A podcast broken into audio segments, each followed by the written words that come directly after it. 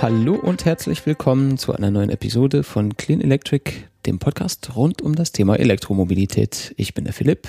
Und ich bin Marcel. Hallo Marcel. Hallo Philipp. Servus. Schön, dass wir wieder da sind. Wir haben ja jetzt äh, mal wieder drei Wochen ins Land streichen lassen. Mhm. Ähm, nicht, dass wir das vorgehabt hätten, aber irgendwie ist uns die Realität dazwischen gekommen und hat nicht geklappt. Tja. Das kannst du bestätigen, oder? Es war nicht Faulheit? Nee, war wirklich nicht Faulheit. Also der Terminkalender ist voll. Arbeitstechnisch bin ich gerade auch ziemlich ja, voll und es passiert sehr viel, mhm. bist jeden Tag woanders. Und dann kommt eine Frau und stellt ganz lustige Fragen. Meine Frau? Ja. Ja, stimmt. Die hat nämlich gesagt, Leute hätten sie gefragt, was verbraucht eigentlich ein Elektroauto, wenn es im Stau steht? Tja. Da haben wir gesagt, null. Nix. Ja, also null, das kam sogar so richtig schön im Stereo raus. Ja, stimmt. Gleichzeitig Wobei, gesprochen. Genau, und dann, dann, wir sprachen es aus und dann haben wir, während wir es ausgesprochen haben, drüber nachgedacht und sind natürlich auf den Trichter gekommen, dass es nicht ganz null ist. Mhm. Je nachdem, was man im Stau so macht. Ne? Wenn man jetzt Radio hört, die Heizung anhat, das Licht ist an, dann äh, ist es natürlich etwas mehr als null. Aber der Strom kommt ja nicht aus dem Fahrakku. Genau, also was ja viele nicht wissen ist, dass, ähm, oder was viele nicht denken, dass so ein normaler Elektrowagen auch mit einem 12-Volt-Bordnetz versehen ist. Du hast eine ganz normale 12-Volt-Batterie drin, mhm. die dann über einen äh, Gleichrichter, Wechselrichter aus dem Akku quasi nachgeladen wird. Aber ansonsten, solange die Batterie voll ist, bekommst du Licht, Luft, Radio aus einer 12-Volt-Batterie. Und blinken kannst du auch. Blinken kannst du auch, ja. Ist ja, ist ja Licht, auch wenn nur zeitweise. Geht ja, stimmt. nicht. Temporäres Licht. Ja, also ähm, prinzipiell kann man sagen, je langsamer ein E-Auto sich bewegt, desto weniger Strom verbraucht er. Und im Stau, im Stop and Go, sogar deutlich weniger als ein Verbrenner, der nicht mit Start-Stopp-Automatik ausgestattet ist. Das mit der Start-Stopp-Automatik habe ich ja immer noch nicht kapiert, ehrlich gesagt. Das ist ja eigentlich eine total dumme Sache, wenn man weiß, wie schlecht es für den Motor ist, wenn er dauernd gestartet wird. Ja. Das habe ich noch nie verstanden. Ich glaube, das ist auch mehr so aus äh, Marketing und du verbrauchst weniger Benzin-Zwecken geboren, oder? Ja, also du Weil verbrauchst kann das nicht sein. Ja, natürlich, natürlich. Wenn das Ding nicht läuft, braucht es kein Benzin, ist schon ja. klar. Und dass, äh, dass der Motor läuft, während das Auto nicht fährt, ist halt eigentlich per se Banane, wenn man mal drüber nachdenkt. Das ist mhm. natürlich Schwachsinn. Wenn ich ihn nicht brauche, sollte er nicht laufen. Richtig. Aber es ist halt nicht gut, wenn ich ihn aus und wieder an und wieder aus und wieder an und wieder aus und wieder anmache. Das ist irgendwie, weiß ich nicht, da sind tatsächlich doch so einige Fehler in dem System. Ja, dafür ähm, besorgt man sich dann halt zwei Bordnetzbatterien, damit man die vielen Startvorgänge dann halt überhaupt elektrisch betreiben, also hm, starten ja, genau, kann. Deine ne? Scheißbatterie ist ja auch dann schneller leer, Eben. weil die ständig für den Anlasser brauchst. Genau. Ähm, ja, wenn du Glück hast, hast du vielleicht noch ein paar die äh, Fahrzeuge, die so eine Art Mildhybrid oder Mikrohybrid-Funktion haben, wo dann, ich sag mal, der Anlasser ja irgendwie im Getriebe mit dabei ist oder der Motor so gestoppt wird, dass der halt mit einer Umdrehung aus dem ja, Getriebebereich, sag ich mal, gleich angeschmissen werden kann. Hm. Hast dann halt diesen typischen alten Anlasser, wie du aus dem alten Autos kennst, nicht. Ja, und damit kannst du es ein bisschen effizienter gestalten, aber ja, du hast halt immer wieder einen Startvorgang. Ja, optimal ist anders, ne? Ja. Und in der Zeit, wo der dann auf die auf die Bremse tritt oder von der Bremse runtergeht und ich sag mal das Auto wieder anschmeißt, da sind wir schon über die Kreuzung gefahren. und leise auch noch. Leise auch noch. Das ist ja immer das Schönste. Aber ja. darüber wird ja auch viel diskutiert, ne? Dass, ja. die, dass die E-Autos so leise sind. Ich Aber das ist ein anderes Thema. Wir haben so viel zu erzählen. Ähm, ich wollte gerne auf ein paar aktuelle Sachen eingehen, bevor wir auf das tatsächliche Thema dieser Episode kommen. Ähm, es laufen ja verschiedene größere, ich sag mal, E-Auto-Rallies momentan. Die eine ging jetzt gerade zu Ende, die andere hat jetzt gerade angefangen. Jetzt war die Wave Trophy, die sechste, die war vom 10. bis 18. Juni. Da fährt man so von der Nordsee über die Elsässer Weinroute nach Genf und Basel und so weiter. Und ähm, was jetzt da relativ spannend ist, für meinen Geschmack, kann man sich darüber streiten, bestimmt den ganzen Wein, den man zwischendurch verkosten kann. Ja, nein. nein. nein, äh, da finde ich so das, das Starterfeld ganz spannend. Da ist halt neben den, äh, den E-Autos, die man so als Normalsterblicher kaufen kann, ist halt auch abgefahrenes Zeug dabei. So wie ein, äh, ein alter Bulli, der auf Strom fährt oder ein 60er Jahre Buick irgendwas, habe das Modell vergessen. Ähm, das finde ich schon ganz cool. Ähm, einerseits ist es natürlich schon mit einem gewissen Wahnsinn betrieben, was die da machen, diese, diese Fahrzeuge in Eigenregie umzubauen und äh, damit dann loszutuckern. Erinnert mich so irgendwie an den äh, Peugeot 306 oder 206 oder Vom, was war das? Äh, Slavomir oder genau. wie er hieß. Der Slavomir von der E-Tour. Ja, äh, der macht das ja auch ungefähr so. Der hat ja auch noch irgendwie einen Weltrekord dieses Jahr vor. Mit, was hat er gesagt, 1000 Kilometer Reichweite, kein genau. Problem, machen wir dieses Jahr. Ja, neue Akku rein und dann gucken. Ja, genau. Mal sehen, ob das ohne Anhänger geht. Das Auto ist ja nicht so groß. Hat dann keine Rücksitze mehr oder so. Ist bis unter das Dach. Ja, weiß man nicht. Muss mal gucken. Ich glaube, der ist schon ganz clever in der Hinsicht. Na, jedenfalls äh, ist die jetzt gerade zu Ende gegangen. Da kann man auf wavetrophy.com sich im Internet mal anschauen, was es da zu sehen gibt zu diesem ganzen Thema. Schöne Seite, da gibt es Bilder und Videos und äh, allerlei Informationen zu dem Ding. Darf man ruhig mal reinklicken. Wo man auch mal reinklicken kann, was noch, noch verrückter ist, sind ja die äh, ATE Days, was sie untertitelt haben mit El Duro, The Hard One. Klingt halt echt wie so ein Emmerich-Film, ne? Ja. Ähm, da treten elf internationale Teams an, um in 80 Tagen 25 Kilometer, nee, um in 80 Tagen 25.000 Kilometer durch 20 Länder und drei Kontinente mit ihren E-Autos zurückzulegen. Das Wahnsinn, oder? ist natürlich absolut abgefahren. Das ist jetzt auch nicht das erste Mal, dass die das machen. Äh, aber ich bin äh, absolut fasziniert, ehrlich gesagt, davon, dass die Leute das auf sich nehmen. Und ich frage mich immer, wie machen die das mit dem Urlaub? Ja, mit dem Urlaub selbst? Also ich hätte nicht so viel Das sind ja fast drei Jahre Urlaub. weil die E-Autos so langsam fahren? Nein. Nein, weil es 80 Tage sind. Ich habe 30. Ich weiß nicht, wie das bei dir ist. Ja, 30 Tage. Ja, das sind dann ja fast drei Jahre, die ich in einem Jahr nehmen muss. Mhm. Also äh, ich habe mal so von Regelungen gehört bei uns auch in der Kollegschaft, dass halt jemand, der nach Neuseeland fährt, auch mit drei Wochen nicht so klarkommt. Ja, ja, kannst du ein Sabbatical kann, machen oder sowas. Kannst ein bisschen was mehr machen, aber äh, drei Jahre, drei Jahresurlaube sind es dann auch nicht. Ja, nee, natürlich. Ja, klar, man kann sich natürlich dann äh, darauf einigen, dass man jetzt einfach mal drei Monate unterwegs ist. Das kann man ja schon machen, aber kriegt ja auch dann entsprechend weniger Gehalt, also in der Regel keins. Und da muss man ja noch 20.000 Euro Startgebühr hinlegen für die ATE Days. Wahnsinn. Das ist also in vielerlei Hinsicht eher sowas für die, ja, für die Elite, sag ich mal. Ne? Mhm. Ähm, ja, ich würde, wir haben uns vorgenommen, uns den ATE Days auch nochmal in einer gesonderten Episode zu widmen, denn das ist auf jeden Fall ein großes Thema. Da gibt es viel zu sehen und zu sagen. Man kann sich das äh, auch im Internet schon mal anschauen. Das hat jedenfalls begonnen jetzt am 16. Juni. Und äh, da gibt es ein paar nette Features auf der Website, sowas wie äh, einige von den Fahrern haben äh, Periscope-Accounts und haben Kameras im Auto wo du dann äh, mal reinschalten kannst, wenn die einen Livecast machen, wo die jetzt gerade sind, was die jetzt gerade machen. Wahrscheinlich sieht man sie ständig im Auto sitzen. Ich hm. habe mir das noch nicht angeguckt. Aber es könnte sein, dass es lustig ist. Es gibt auch zwei deutsche Teams. Wir haben äh, auch schon versucht, äh, mit denen Kontakt aufzunehmen. Mit einem der deutschen Teams hat das auch geklappt. Das waren zwei Damen, die mit einem Tesla Roadster auf die Reise gehen wollten.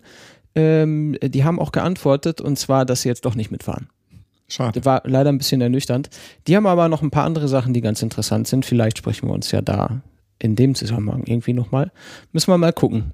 Jedenfalls äh, können wir da nicht aus erster Hand berichten, aber wir können uns, uns von außen anschauen und ein bisschen darüber quatschen, wie verrückt die Typen und Mädels eigentlich sind, die sowas machen. Ne?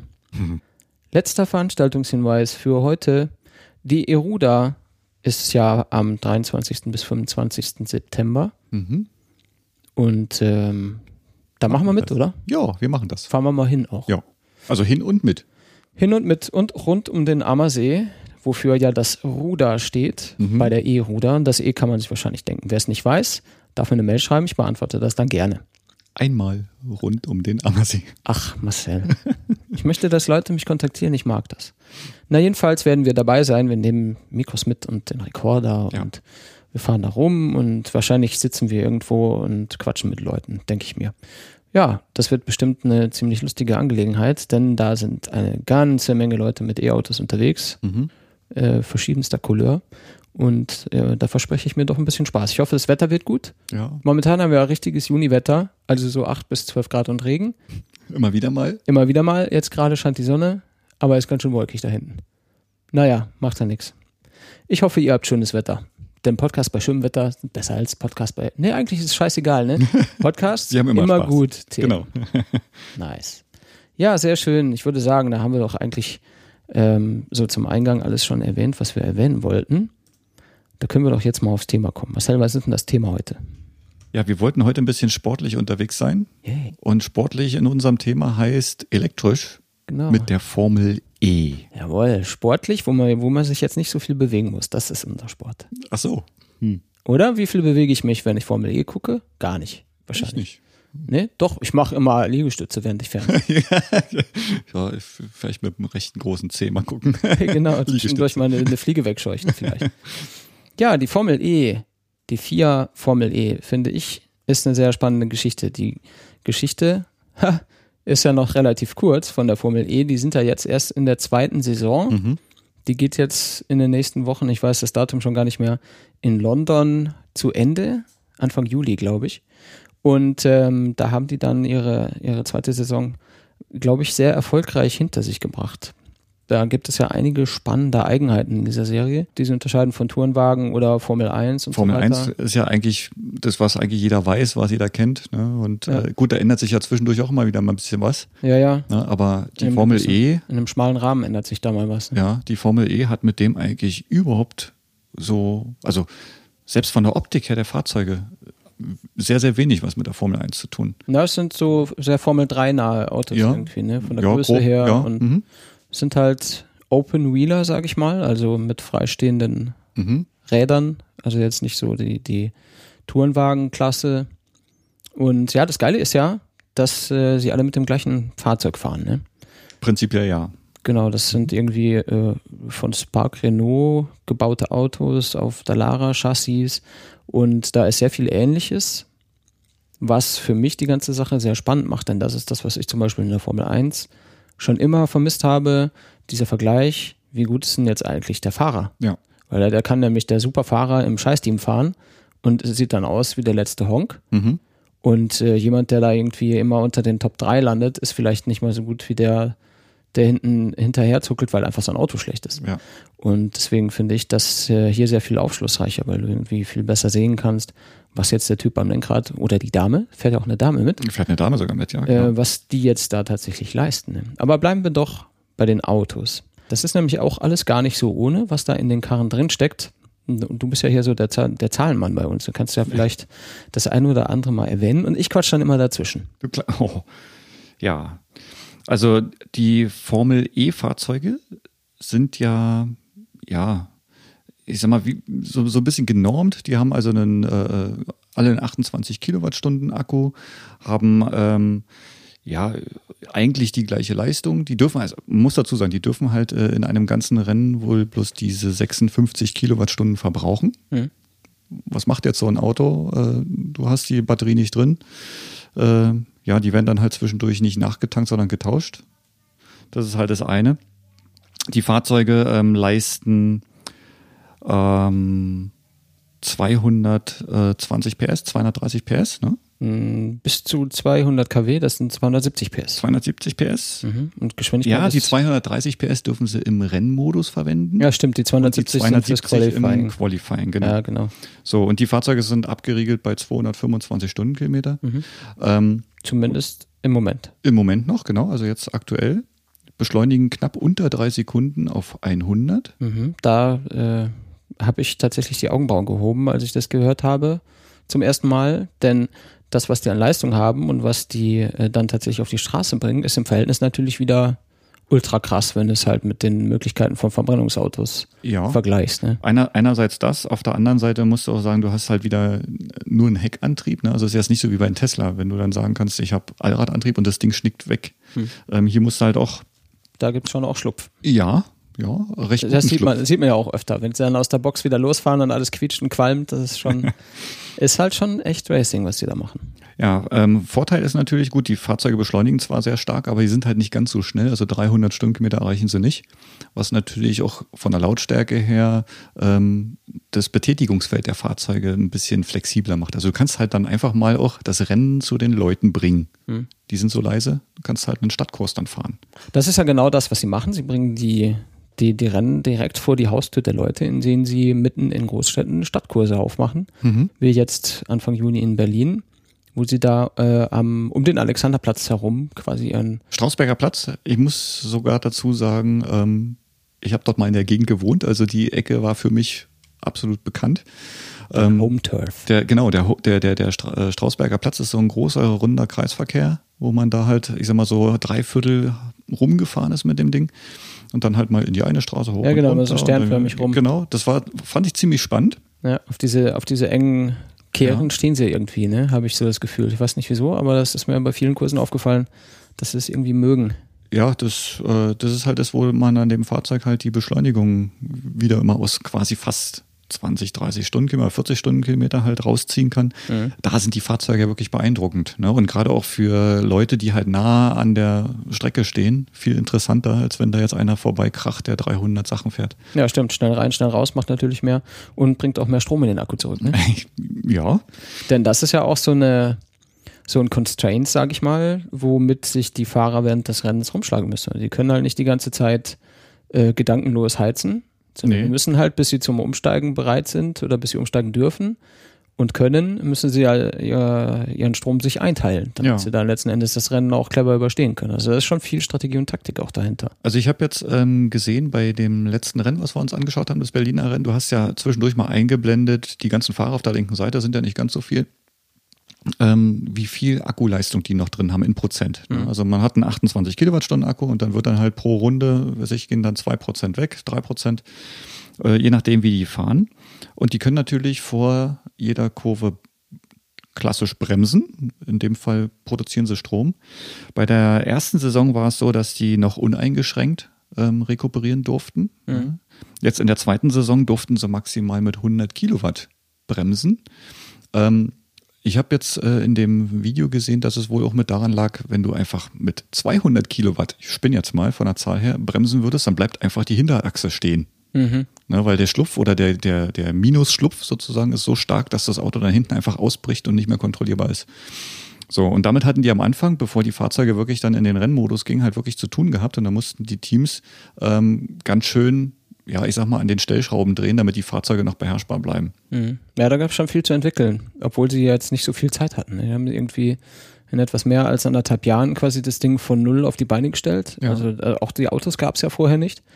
Und was man erf an Erfahrung hatte an elektrischen Rennautos, das kannst du halt auch keine Ahnung, das, musste findet, man, findet Platz in einer Hand. Ja, ja, das musste man dann wirklich dort in den ersten Vorrennen quasi erfahren. Ne? Und die ähm, Fahrer, die sie dort reingesetzt haben, die haben es natürlich nicht gerade sachte angehen lassen. Die wollten fahren, um zu gucken, wie Was fahren geht. die und ja. äh, zum Leidwesen manche, manche Materials, sag ich mal.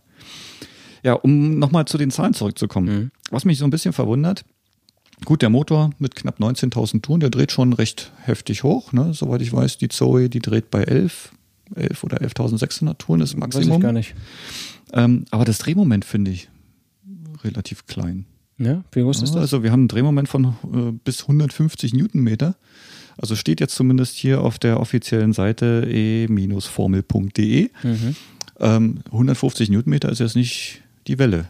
Wenn gut, wir unsere halt 220 von der Zoe hernehmen. Ja gut, die ist halt auch so schwer wie zweieinhalb von den Rennwagen, ne? Ja, zwei, ja. Mit Fahrer. Darf man natürlich nicht ja. vergessen. Also da spielt das Gewicht natürlich eine große Rolle. Das ist halt wie mit anderen Formelrennwagen zum Beispiel auch, mhm. wo du gar nicht so ultra viel mehr brauchst als ein, als ein normales Straßenfahrzeug, was mhm. halt extrem sportlich daherkommt. Ähm, äh, GP2 oder Formel 3 Autos, die haben jetzt auch nicht 6, 7, 800 PS, mhm. haben aber trotzdem Leistungen, die einfach schon da jenseits von Gut und Böse sind. Mhm. Und äh, da macht natürlich dann das Gewicht viel aus. Ja, klar. Also was wiegt jetzt so ein Fahrzeug? Wir haben gesagt, so die Hälfte ungefähr. Äh, die aktuellen erste Saison, zweite Saison wiegen die Fahrzeuge inklusive Fahrer 888 Kilo. 200 ähm, davon sind Batterien, ne? Wahnsinn. 200, ja, also wie bei der Zoe ja, oder bei jedem Elektroauto auch. Mhm. Ähm, ab Saison 3 dürfen die Fahrzeuge dann nur noch 880 Kilo wiegen und ab Saison 4 und weitere dann nur noch 850 Kilo ja, gut, setzt man halt den Fahrer auf Diät und gut ist. Das, das passt dann schon. Das halt wie im Skifliegen. So, ähm, maximale Beschleunigungswerte habe ich hier noch angegeben. Mhm. Längsbeschleunigung 3,5 G. ist das viel oder ist es nicht viel? Also das dreifache Körpergewicht, ich sag mal, auf die Seite gedrückt zu bekommen, naja, stelle ich mir unangenehm vor. Ist schon ein bisschen was. Das ist jetzt natürlich nicht F1-Niveau, aber das, da würde man ja jetzt auch Äpfel und Birnen vergleichen. Ja. Wollen wir eigentlich nicht. Ähm, das ist schon ordentlich Racing, was die da machen, die Herrschaften. Mhm. Aber die meisten, die da fahren, kennen sich auch ziemlich gut aus mit dem ganzen Racing-Geschäft. Da sind halt viele Ex-Formel-1-Fahrer mit dabei und mhm. äh, altgediente, ja gar nicht so altgediente, aber Leute, die alle ausreichend Rennsporterfahrung haben, um sowas überhaupt zu machen. Ähm, ja, das ist schon ganz ordentlich eigentlich. Ja, gut, die Bremsen sind natürlich dann ebenso brachial. Also klar, äh, du kannst nicht alles elektrisch bremsen, du musst dann halt mhm. halt auch mal mit den Zangen reingreifen. Ähm, 3G erreichen die dann halt. Ist halt auch schon sehr, sehr anständig. Ne? Also da drückst du dir auch schon mal so ein Handgelenk dann weg oder hängst du in den Seilen oder wie auch immer. Ähm, ja, wie, wie groß sind die Fahrzeuge eigentlich? Ich sag mal, wenn man so mal auf so einer Messe steht und so ein Fahrzeug daneben, neben so einem Fahrzeug steht, dann wundert man sich eigentlich, wie klein die sind. Mhm. Wenn man äh, die im Fernsehen sieht, sehen die immer so riesengroß aus. Aber stehst du daneben, dann sind die eigentlich verdammt klein. So, also ein Formel E-Wagen ist hier angegeben mit äh, 5 Metern Länge, 1,80 Meter Breite und 1,25 Meter Höhe. Gut. Äh, Wobei jetzt 5 Meter Länge eigentlich nicht so klein sind, ne? Ist eigentlich nicht so klein, genau. Gut, das machen die Flügel dann halt eine ganze Menge aus. Ja, ja die klar. Nase ist ja auch ja, ziemlich äh, ja, beeindruckend. Ja. Kommen wir nachher nochmal zu. Wo wir beim Gewicht waren, ne? was ich genau. ja cool finde, ist, dass irgendwie die, die, die Akkus wiegen 200 Kilo und der, der E-Motor 26. Ja. Das ist schon krass, wie kompakt das ist. Ein bisschen mehr als ein Zehntel davon, das ist schon, das ist schon krass. Ja. Ja, das, ja aber es ist halt E. E-Autos. Ja. Funktionieren so. Kleiner Motor, brachiale Leistung und du hast halt einen riesengroßen Elektrotank. und äh, neben dem Abspecken hinsichtlich des Gewichts werden ja Batteriekapazität und Leistung in den Saisons immer steigen. Mhm. Das hast du noch nicht gesagt, oder? Das habe ich noch nicht gesagt, nein. Also wie gesagt, in den äh, aktuellen Fahrzeugen sind 28 Kilowattstunden äh, Batterien drin. Ähm, ab Saison 4 ähm, gibt es eine 32 Kilowattstunden Batterie und 5 dann sogar 40. Mhm. Ähm, vielleicht kommen wir irgendwann sogar in die Region, wo man dann ein komplettes Rennen mit einem Auto fahren kann. Mhm. Jetzt nicht in den nächsten zwei, drei Jahren, aber später sicherlich. So, die Leistung der Fahrzeuge wird dann auch nochmal gesteigert. Also im Augenblick leisten sie halt 272 PS ähm, im Quali-Modus. Diese Leistung nehme ich jetzt auch mal her für Saison 4 und 5. Ja. Da werden sie mit 299 PS und 340 PS angegeben. Ich schätze mal, dass dann später noch ein bisschen das äh, Drehmoment ansteigt und die Fahrzeuge hinten raus noch ein bisschen besser beschleunigen. Mhm. Diese, diese Reku-Beschränkung wollen sie über die Jahre dann auch rausnehmen. Ne? Jetzt von, von jetzigen 100 kW, nächstes Jahr 150 kW und dann ohne Einschränkung. Ja, also ich denke mal, die werden dann auch was mit der Bremssteuerung dann machen müssen, dass die Fahrzeuge noch beherrschbar bleiben. Ja. Ja, weil, wie gesagt, also ich, ich muss es jetzt mal vergleichen, der Sound von solchen Fahrzeugen erinnert mich zum Beispiel an meinen kleinen Elektrorenner, den ich zu Hause habe. So ein RC-Auto. Genau, so ein RC-Auto. Die hören sich eigentlich fast identisch an, kann mhm. man sagen. Die E also die Formel E-Fahrzeuge sind vielleicht ein bisschen lauter an der Stelle, aber das Geräusch ist eigentlich das gleiche. Ein ziemlich lautes Pfeifen, Sirren. Mhm.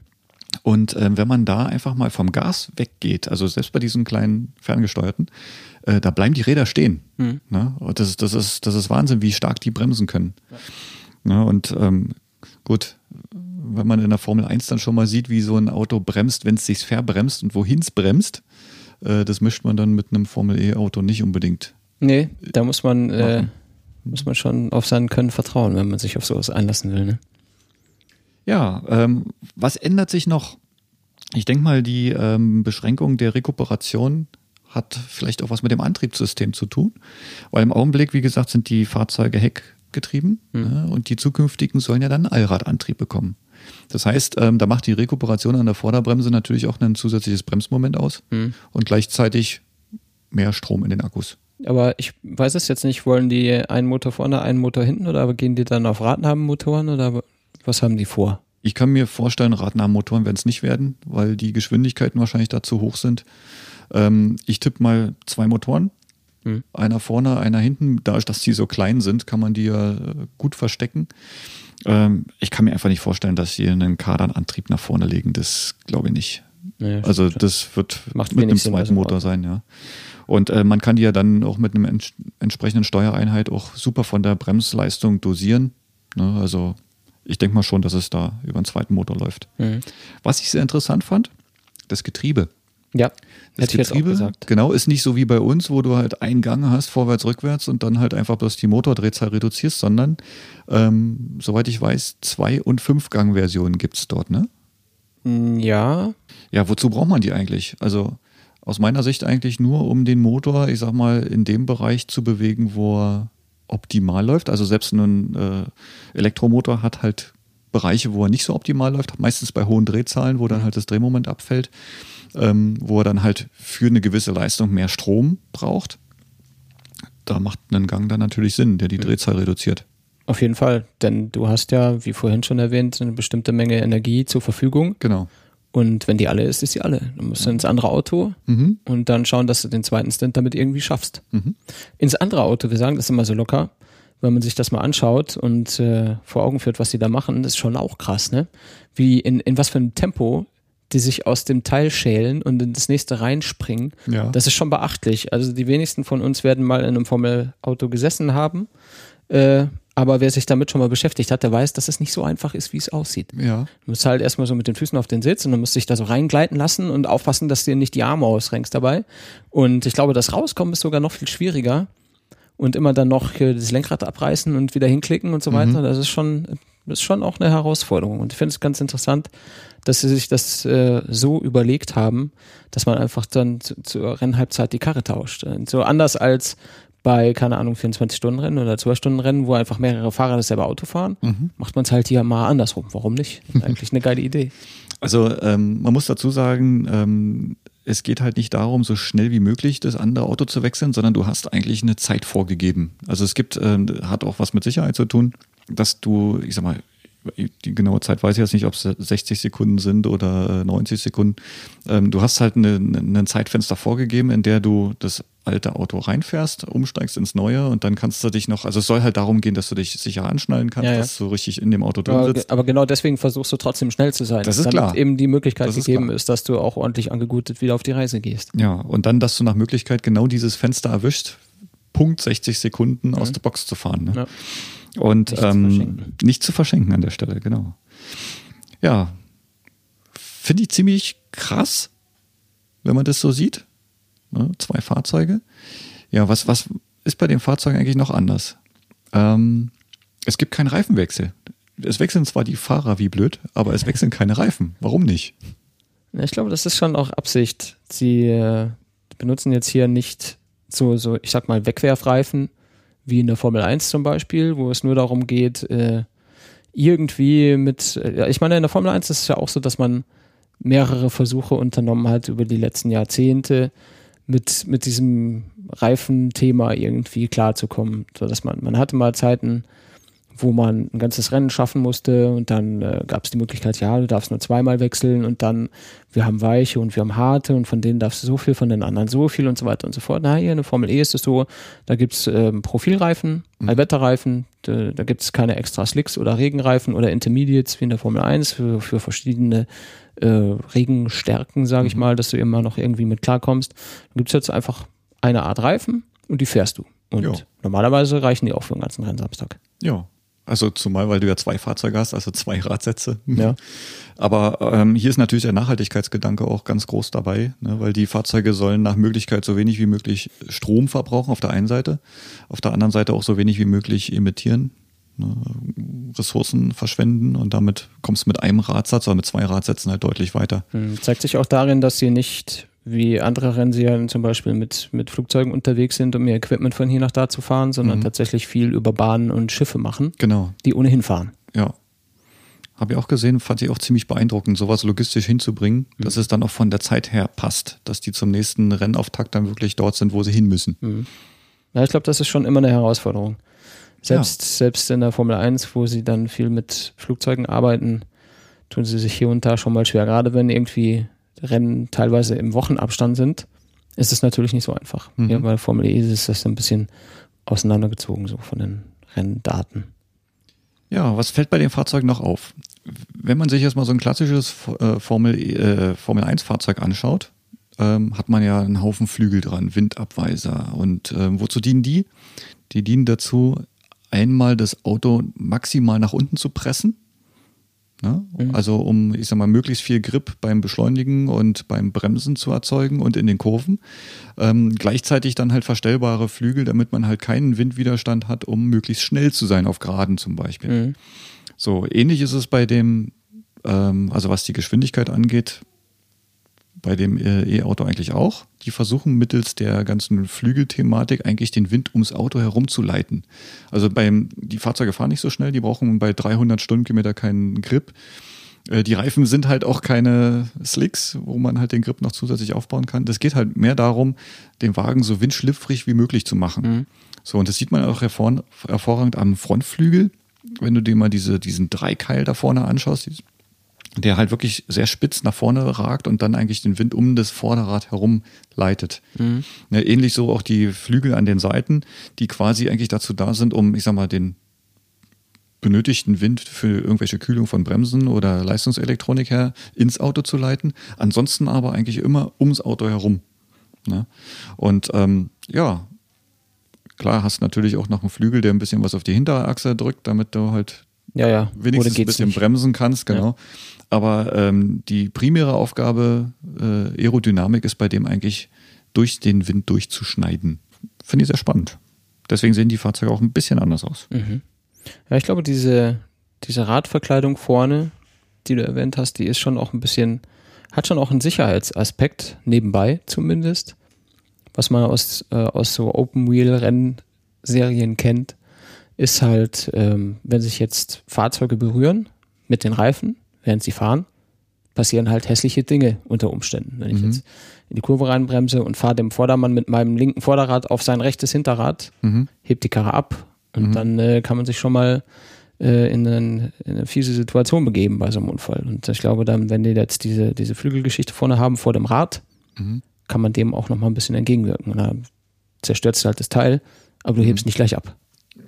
Also prinzipiell ähm, muss man ja sagen, dass die Formelfahrzeuge, also ob es jetzt der Formel 3.1 äh, E ist, ähm, diese ganze Leichtbauthematik dort natürlich auch zu sehr brüchigen Materialien geführt hat. Ne? Mhm. Also ich sag mal, fährst jetzt hier einmal mit so einem Auto ein bisschen härter über die Curbs, kann es halt schon mal sein, dass hier vorne so eine Nase abreißt. Mhm. Und ähm, auf der einen Seite finde ich es schade, dass halt so schnell Material vernichtet werden kann, ne? weil es A teuer ist Ne? Äh, und B natürlich auch gleich die Fahreigenschaften deutlich verändert.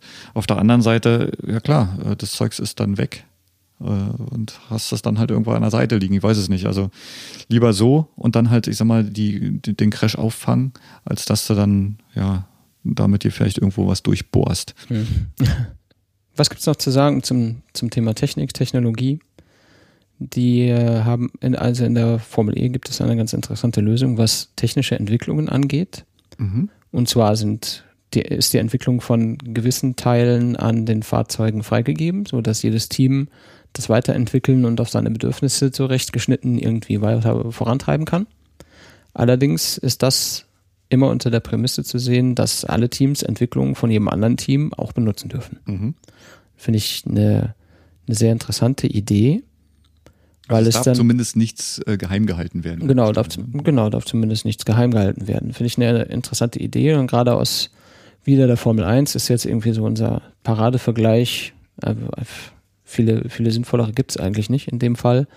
Äh, da ist es halt sehr, diese Heimlichtuerei, dieses geheime Entwickeln, dieses, dieses Biegen von Regeln, derer es ja massiv viele gibt in der Formel 1 wo es dann irgendwie Dinge sich unter bestimmten Umständen bestimmte Millimeter-Differenzen bewegen dürfen, keine Ahnung, flexible Heckflügel und was weiß ich, was es da alles für Dinge gibt oder mal gab oder mal wieder geben wird. Das ändert sich ja von Saison zu Saison unter Umständen auch während der Saison, das ist ja alles sehr durchwachsen in der Formel 1. Ähm, das kann jetzt hier eigentlich nicht so passieren. Soweit ich gehört habe, ist es aber so, dass äh, alle ihr Zeug so vor sich hin entwickeln und jeder davon weiß, aber keiner will das Zeug von dem anderen eigentlich haben, weil sie zu eitel sind, zu sagen, oh, das ist eine geile Idee, das mache ich auch. Äh, soweit, soweit ich weiß jedenfalls. Kann natürlich sein, dass das äh, anders ist oder mittlerweile anders oder ab und zu mal anders ist und ich es nicht mitbekommen habe. Aber äh, das ist natürlich auch ganz lustig, dass sie dann, ja, das, die haben das jetzt besser gemacht, das finde ich doof, aber wir machen das lieber selber. Ja. Tja. Ganz lustig noch. Gut. Vielleicht zum, ja, auf der anderen? Auf der anderen. Seite? Auf der anderen Seite, es entwickelt sich dann trotzdem hoffentlich schnell genug weiter. Ne? Ich sag mal, ja. die nächsten Saisonen zeigen ja an, dass der Motor stärker werden wird, dass die Batterie größer werden wird.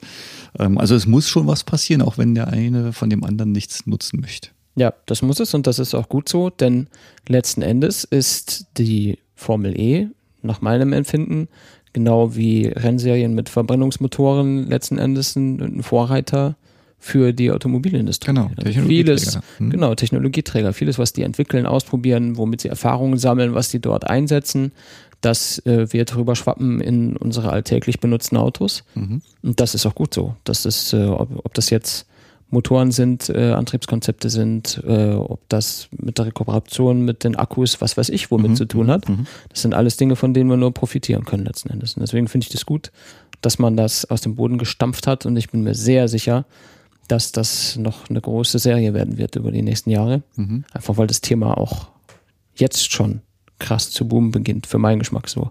Was wir so mitbekommen, sehen und hören, lesen, äh, das ist schon eine ganz andere Qualität, als was man letztes Jahr noch so gesehen und gehört hat. Sehr viel mehr im Mainstream unterwegs, gar nicht mehr so nischig wie man es immer noch hinredet. Ne? Man hat halt auch einfach den Vorteil, dass diese Rennen in der Stadt ausgeführt werden können. Ja. Ne? Also ähm, die Fahrzeuge sind wie gesagt nicht so schnell, äh, wobei 225 ja, Sachen so ist schon in der Stadt relativ, ist ne? schon wieder was, aber ähm, ich sag mal, die Sicherheitsvorkehrungen reichen in der Stadt aus, um so ein Rennen abhalten zu können, sodass du halt es wirklich bei den Zuschauern abhalten kannst. Mhm. Ne? Also ich habe es jetzt bei dem Berliner Rennen gesehen, da haben die oben auf den Häusern gesessen, haben aus dem ja. Fenster geschaut ja. und haben das Rennen sich angeschaut. Ja, ja wo, wo hast du das hier? Ne? Ja, das ist natürlich richtig geil. München, bitte hier. IPRI von München will ich sehen nächstes Jahr. Spätestens übernächstes. Ähm, was ich noch sagen wollte zum Technologiethema, Safety Car und Medical Car sind natürlich auch Elektrofahrzeuge. Mhm. Und bei denen ein nettes Feature ist das induktive Laden. Die stehen natürlich nicht am Kabel an der Box rum. Und wenn ein Unfall passiert, muss erstmal einer das Ding äh, rausklinken und das Kabel abnehmen, sondern äh, die laden induktiv mit einem äh, System, was tatsächlich ursprünglich von BMW gebaut worden ist. Mhm. Ich finde es das lustig, dass BMW tatsächlich das eine oder andere Richtung elektrisch macht. Aber für mich, so als wenn ich mich als Endverbraucher sehe, als normaler Konsument, kommen die überhaupt nicht so rüber, als hätten die da Bock drauf. Ja. Das ist schon paradox. Sie machen was für diese Serie, zeigen dort auch, dass es eigentlich funktioniert. Ja. Und ich sag mal, so eine, so eine Induktionsplatte, wer hätte sowas nicht gern? Würdest du, also ich würde mich freuen, hin, ja? hinstellen, einfach das Auto äh, drauffahren und gut ist. Und du musst ja nicht mal so richtig draufstehen. Du stehst in der Nähe, genau. das reicht schon. Genau. Und ähm, dann kriegst du in deinem Auto kriegst eine Meldung, oh, kannst du laden ne? und drückst auf OK, ja, ich lade jetzt und dann lädst du jetzt. Das ja. ist, also ich finde das super. Super. Und Was, das funktioniert mit einem i3. Ne? Das ja, ist ja ein i3, der dort be benutzt wird. Und, ähm genau, die schrauben das Ding da unten drunter und dann gibt es die Platte auf dem Boden, wo die halt mit Strom versorgt wird. Mhm. Und dann fährst du einfach nur in die Nähe von dem Teil. Also schon irgendwie drüber, aber mhm. es muss nicht exakt sein. Du mhm. kannst halt einfach dein Auto hinstellen, wie du es immer hinstellst. Mal einen Zentimeter mehr links, rechts, vorne, hinten. Mhm. Wie man das halt so macht also die wenigsten von uns parken so computerexakt, glaube ich. Mhm. Ja, du vielleicht, du bist ja mit deinen Fahreigenschaften ein bisschen anders als die meisten. Ne? Jedenfalls äh, fährst du über das Ding und dann sagst du ja, ich will jetzt laden und dann lädt es. Der Probier das mal mit deinem Stecker. Steck dir mal andersrum rein oder stecken einfach mal einen Zentimeter weiter links rein. Ja. Geht nicht. Geht nicht so gut. Aber jetzt also komme ich gerade auf die Idee, ich könnte, eigentlich müsste man sich in der Garage vorne so eine Halterung weißt du, so eine, mhm. so eine Halterung bauen und du fährst einfach nur hin, bis der Stecker drin ist. Das geht aber nur mit dem Mercedes. Das geht eigentlich auch gar nicht, weil du die Scheißklappe trotzdem vorher aufmachen musst. Ja, einmal das. Oder abbauen einfach. Und ansonsten geht es halt nur mit Mercedes, weil der hat ja einen Ringkorn vorne drauf. Hm. da, da, kann man gut zielen. naja, davon abgesehen, der äh, Agag, der Schöpfer von dieser Formel E-Serie, der möchte das ja gerne noch weiter treiben, indem er diese Induktivladeplatten im Asphalt unterbringt. Mhm und äh, die Autos einfach, während sie das Rennen fahren, laden. Den Strom dort rausziehen, okay. Alter, 24 Stunden E-Auto-Rennen. Das wäre doch abgefahren.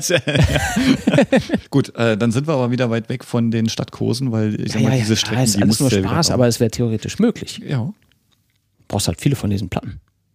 Und ich kann mir auch jetzt rein technisch nicht so gut vorstellen, äh, wie gut das funktioniert, wenn du da jetzt mit für beliebigen Geschwindigkeiten über diese Dinger drüber rast, wie viel Strom man da tatsächlich aufnehmen kann. Und wie die Elektronik das verarbeitet. Ja, also im Endeffekt geht es bloß darum, den Akku nicht schn schneller zu entleeren, den vielleicht ein bisschen zu halten. Ich sag mal, äh, ich spinne jetzt mal 100 Kilowatt, haust du raus und davon kriegst du 20 Kilowatt über die Straße zurück. Ja gut, dann geht der Akku halt nicht schneller leer. Ja. Naja, natürlich. Also du wirst den kaum so schnell aufladen können, wie du ihn wieder rausfährst. Das ist klar. Äh, wie du ihn leer fährst. Aber äh, ansonsten ist natürlich eine geile Idee. Vielleicht machen sie mal so eine, so eine, äh, wie soll man sagen, Prototypen-Rennstrecke, mhm. wo sie sowas einbauen. Also ich habe sowas mal gesehen, ähm, da gibt es äh, Überlegungen, Busse so fahren zu lassen. Da wird ähm, in den Asphalt eine, ja, ich sag mal so, so eine Art ja, Schlitz reingeschnitten, das ist gar nicht so breit. Ein paar Zentimeter, 30, 30 Zentimeter vielleicht. Kannst wohl am Tag auch ein Kilometer Strecke komplett fertig machen, also aufschlitzen, dann die Induktionsschleifen reinlegen und dann wieder asphaltieren. Und dann fahren Busse drüber. So, und die Busse werden während der Fahrt geladen ähm, oder beziehungsweise während der Fahrt betrieben und die mhm. können halt bis zu fünf Kilometer äh, abseits dieser Spuren, ich sag mal, dann abbiegen, ähm, in Parklücken reinfahren oder in, in, Haltestellen reinfahren. Aber auf diese Spuren dann quasi wirklich fahren. Ne? Und das wäre jetzt für die Formel E eigentlich auch so ein Prinzip, wenn ja, sowas funktioniert. Ne? Das klingt jetzt für den Moment irgendwie abgefahren und durchgeknallt, mhm. aber als sie angefangen haben, äh, Oberleitungen zu bauen und da die Tram dran zu hängen, haben die Leute wahrscheinlich auch gedacht, ihr Spacken, was macht ihr denn da? Eben. Das wirkt schon immer alles abgefahrener, als es dann mit ein paar Jahren Abstand tatsächlich ist. Ne? Muss man einfach mal passieren lassen, so Sachen. Ja, ich würde sagen, wir könnten so zum nächsten Themenbereich übergehen. Ähm, zum Thema Teams und Fahrer. Also wir müssen jetzt hier nicht alle Fahrer vorlesen und erzählen, was die für eine Geschichte haben. Ich meine, der, die Leute, die es interessiert, die äh, verfolgen das vielleicht schon. Und die anderen, die es interessiert, die das noch nicht verfolgen, die können natürlich auf diversen Websites zu diesem Thema sich das alles anschauen. Verlinken wir natürlich auch alles fein unter der Folge. Ähm, was man aber sagen könnte, wäre einfach mal so die groben Hausnummern drumherum. Mhm.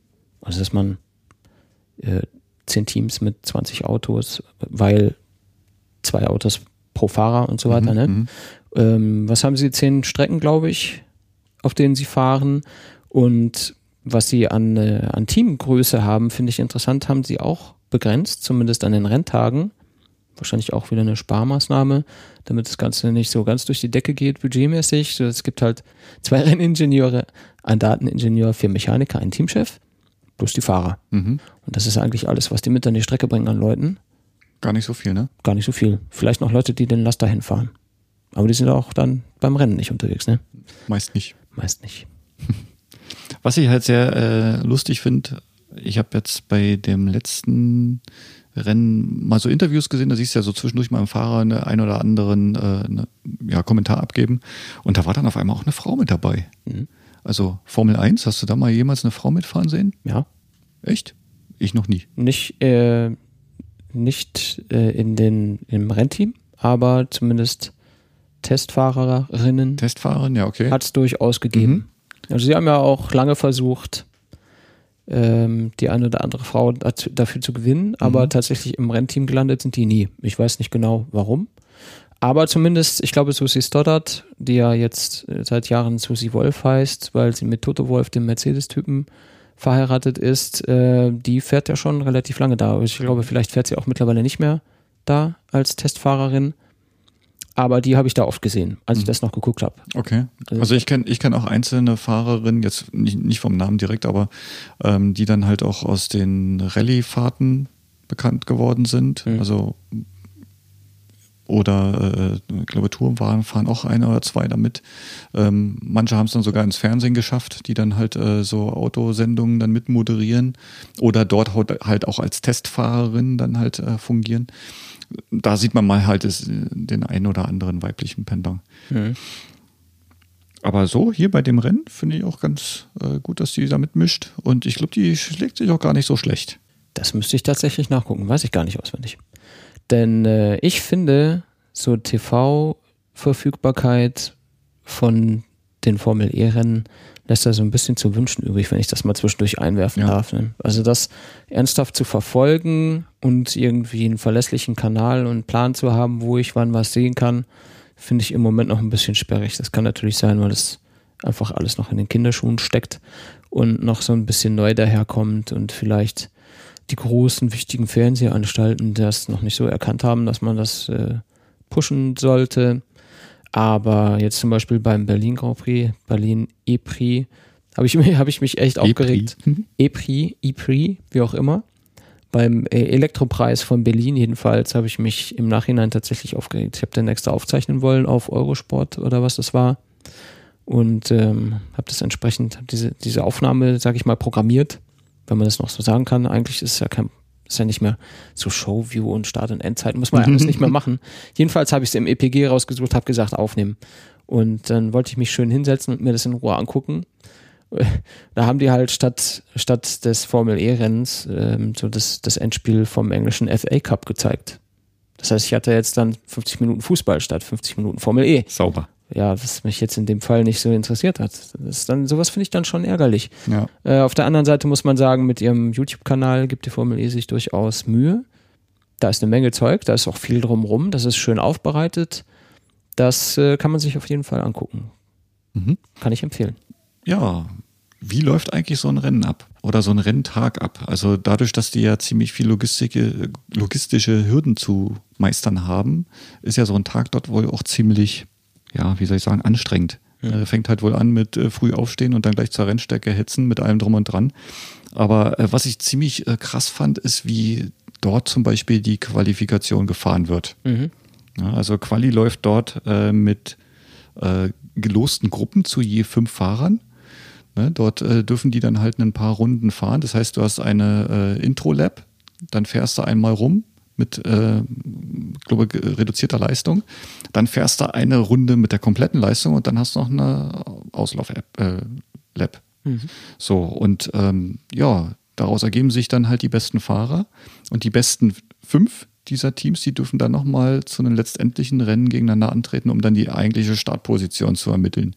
Ja, also das finde ich schon ziemlich äh, abgefahren im Vergleich zur Formel 1. Ja, da fährst du halt deine Zeiten, hast zwar auch dann, ich sag mal, deine ähm, schnellsten Runden, die dann nachher äh, für dich wirken. Aber ähm, ich finde das hier ziemlich ja, es ist ein bisschen straff hintereinander. Ja, es ist sehr straff, es ist ein bisschen anders, wobei es in der Formel 1 ja auch immer wieder mal anders ist. Ne? Es ja. gab Zeiten, da war das Qualifying einfach äh, so, wir fahren jetzt hier 30 oder 45 Minuten, der schnellste ist der schnellste, fertig, mhm. dann geht's morgen los. Mhm. Ähm, aber es ist ja auch seit längerer Zeit schon wieder so, dass das äh, gestaffelt ist. Also es fahren zwar den, den ersten Quali-Teil fahren alle, mhm. dann fallen die langsamsten fünf oder sechs oder ich weiß es gar nicht, was aktuell Sache ist, fallen raus. Mhm. Im nächsten, in der nächsten Session fahren die, die übrig geblieben sind, da fallen wieder die letzten raus und dann gibt's noch die Top Ten, mhm. die dann unter sich die Reihenfolge ausfahren. Ähm, dieses, wir fahren alle jetzt eine halbe Stunde und dann legen die Zeiten die Startreihenfolge fest, das gibt's ja schon seit zehn Jahren nicht mehr. Naja, aber was halt hier auch, ähm, was du halt hier auch merkst, dieses, dieses Qualify und dieses Training, was du halt hast, das zieht sich bei der Formel 1 halt über mehrere Tage hin. Na, und ähm, hier hast du halt. Die machen alles am Samstag. Die machen alles am Samstag, genau. Inklusive freiem Training. Und das ist schon, das ist schon sehr hart. Ja, das ist dann schon ein relativ fahrintensiver Arbeitstag, sage ich mhm. mal. Ne? Das erste Training morgens um Viertel nach acht und das Rennen endet dann nachmittags um 17 Uhr. Und dazwischen ist halt auch nicht viel Pause. Ja. Das macht dann schon, ja, Gut, auf der einen Seite, ich sag mal, die, die Teams, wenn du nur zu fünft auf so einer Strecke unterwegs bist, ne, du behinderst dich nicht, du hast halt wirklich die Möglichkeit, dann äh, anständige Zeiten dann auch zu fahren. Mhm. Ähm, hat den Vorteil dann natürlich auch in der knappen Zeit. Ne. Gehen wir doch auf die Dinge ein, die auch noch tatsächlich speziell sind an der Formel E. Also Autorennen, wie wir sie kennen, haben wir ja hier nur bedingt bei der Formel E. Und das Ganze wird noch ergänzt um ein paar weitere Dinge, die es in keiner anderen Serie gibt, wie zum Beispiel den ja mehr oder minder heiß diskutierten Fanboost, den äh, es ja eigentlich noch nie gegeben hat und auf die Idee ist, glaube ich, auch noch nie jemand gekommen, dass du diesen Social Media, ich mag dich am meisten, jetzt darfst du schneller fahren, ja. Modus irgendwie hast. Das ist schon äh, ganz schön eine verrückte Idee. Also ich, schon eine krasse Sache. Schon eine krasse Sache und ähm, ich glaube auch, da, da scheiden sich die Geister an dem Format, ja, oder? Ja. Also gut, auf der einen Seite, man lockt damit natürlich die Leute dann äh, dazu, sich mit dem Thema mhm. zu beschäftigen und dann halt äh, zur Not dann seine Stimme abzugeben und äh, muss ja zwangsläufig dann halt dann einschalten oder irgendwie ähm, aktiv sein. Ähm, auf der anderen Seite hat es natürlich auch eine Gefahr. Ne? Also mehr Leistung heißt auch schneller den Akku leer zu blasen. Ne? Und mhm. tja, setze ich ihn ein, wann setze ich ihn ein? Ähm, was ich jetzt noch nicht gerafft habe, ähm, geht das beim, bei jedem Fahrzeug so? Kann ich es nur beim zweiten einsetzen? Kann ich es als Fahrer selber steuern? Das weiß ich jetzt nicht. Ich glaube, mit benutzen kannst du das, wann immer du willst. Das sage ich aber jetzt äh, ohne Gewehr. Genau. Besser ist das. Ja, lustige Idee. Auch eine lustige Idee. Du hast es vorhin angesprochen, der, der Klang der Autos, die Lautstärke der Autos ist mhm. natürlich was ganz anderes als Formel 1 oder sogar Tourenwagen oder was. Ich bin früher auf DTM-Rennen gewesen und habe da schon immer gedacht, Alter, das ist so, so krass laut, was mhm. aus diesen Autos rauskommt. Und die Formel 1 ist ja nochmal viel lauter. Ähm, hier dieses Gesäusel und Gesirre gibt natürlich eine ganz andere Atmosphäre. Da kannst du an der Strecke sitzen und dich, während die Dinger vorbeiheizen, noch mit dem, der neben dir steht, unterhalten. Mhm. Und das Ganze wird dann nochmal mal schick unter, untermalt von einem äh, DJ, der an der Strecke einfach Mucke macht, damit, damit das alles irgendwie in chilliger Atmosphäre und gediegen und mit gutem Sound unterlegt abläuft. Fand ich auch eine geile Idee, als ich das ganz am Anfang zum ersten Mal so wahrgenommen habe. Ich bin da auch nur so einigermaßen reingeschlittert. Also ich habe, bevor das losging, vor der ersten Saison viel drüber gelesen und habe mich auch sehr darauf gefreut, habe das dann aber tatsächlich immer nur hier und da verfolgt, weil auch, wie gesagt, wann sehe ich das wo, in welchem Kanal im ja. Fernsehen und so weiter, das ist richtig schlecht. Das muss ich an dieser Stelle nochmal sagen. Das nervt mich sehr. Und dann stand halt da dieser Typ, der irgendwie aussah wie äh, äh mit, mit diesem riesigen Helm, weißt du, der, wie der DJ mit dem Mickey Maus Kopf, mhm. sage ich jetzt nicht den Namen, sonst nicht, dass der mich haut hinterher. Jedenfalls äh, fand ich eine sehr lustige Idee, dass er halt da so ein bisschen den, den Sound zum Rennen macht weil es halt sonst nicht so richtig viel Sound gibt. Das ist schon irgendwie ganz cool. Und ich finde, genau wie, äh, wie der YouTube-Kanal und so weiter, geben sie sich insgesamt, was Bild und Ton und Sounddesign, sage ich mal, und so weiter angeht, geben sie sich tatsächlich rundum sehr viel Mühe. Da sind ja.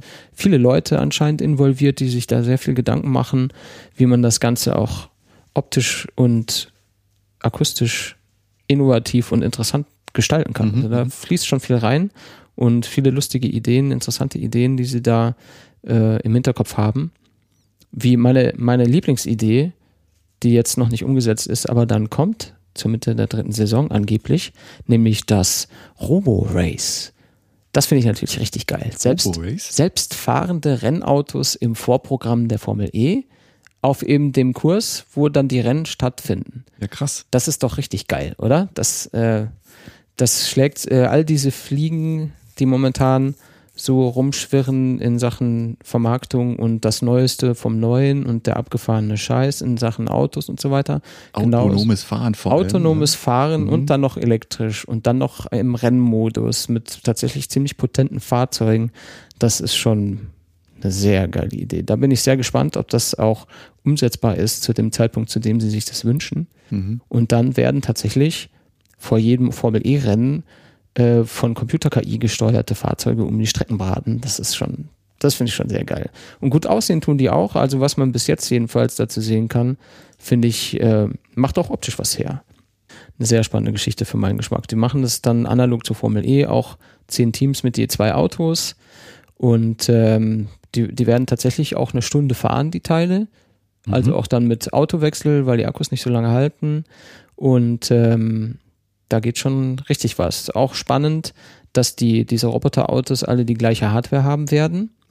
Und den Unterschied macht dann tatsächlich die dahinter steckende KI. Mhm. Und das macht es natürlich ganz spannend. Also ich finde ich finde schon sehr beeindruckend, wenn man sich jetzt hier auch schon mal die ähm, Fahrwerte anschaut. Also du sagtest ja potente Fahrzeuge. Mhm. Ähm, die Fahrzeuge sollen so schnell wie in der Formel E selbst fahren, also 225 Stundenkilometer. Ähm, später sollen sogar Geschwindigkeiten von mehr als 300 ähm, möglich sein.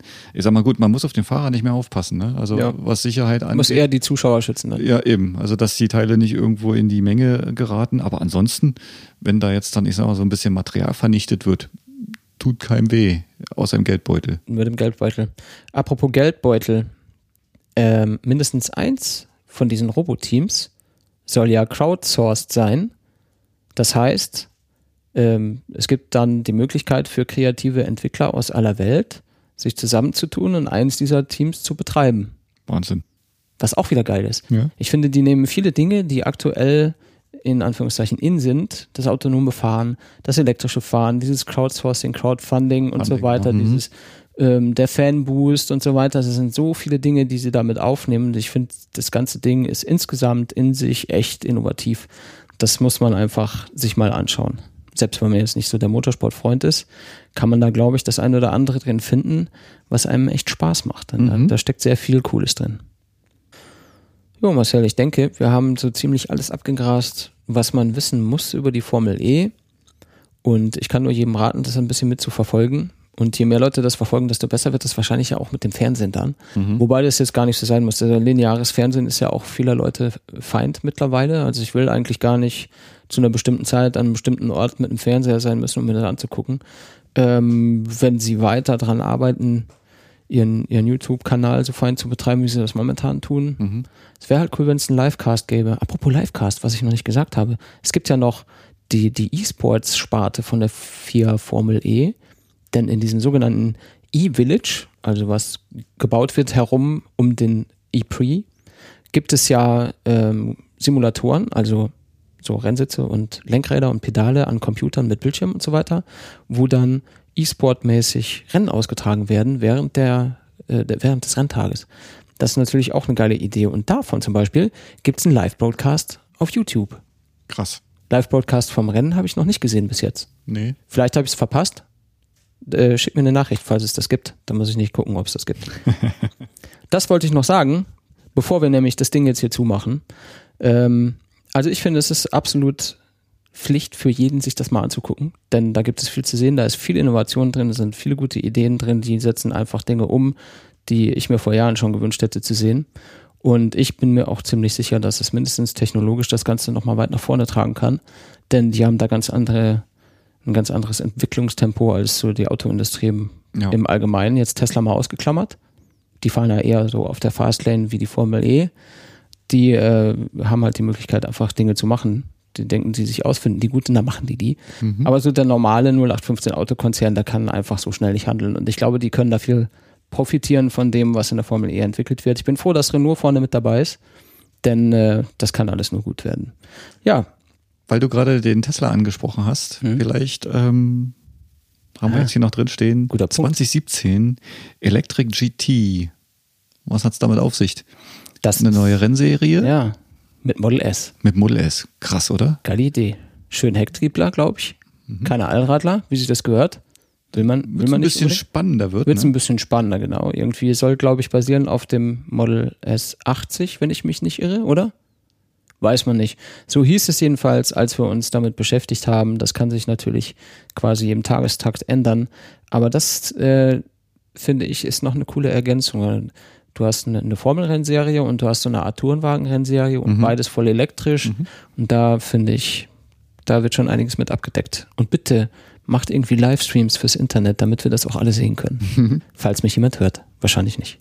Aber euch sagen wir an dieser Stelle Danke fürs Zuhören. Wir hören uns dann in äh, 1, 2, 3 x Wochen wieder. Genau. Wir machen bestimmt im Sommer mal eine längere Pause. Aber es ist ja noch nicht Sommer, habe ich ja vorhin erzählt. Wobei es tatsächlich äh, in der letzten Stunde nicht geregnet hat. Das ist schon fast junihaft jetzt. Ja, und falls es doch halt ein bisschen schlechteres Wetter geht, schaut in unsere Show Notes. Da sind die ganzen Informationen zu dieser Sendung verlinkt. Genau, Gerade auf die Seite, genau, e-formel.de ist sehr ähm, reichhaltig mit Informationen gespickt und ja, ja sowohl aktuell als auch lehrreich. Ja. Schöne Seite, gefällt mir gut. Coole Sache. Dann sagen wir an dieser Stelle Danke fürs Zuhören und Tschüss, bis zum nächsten Mal. Ciao.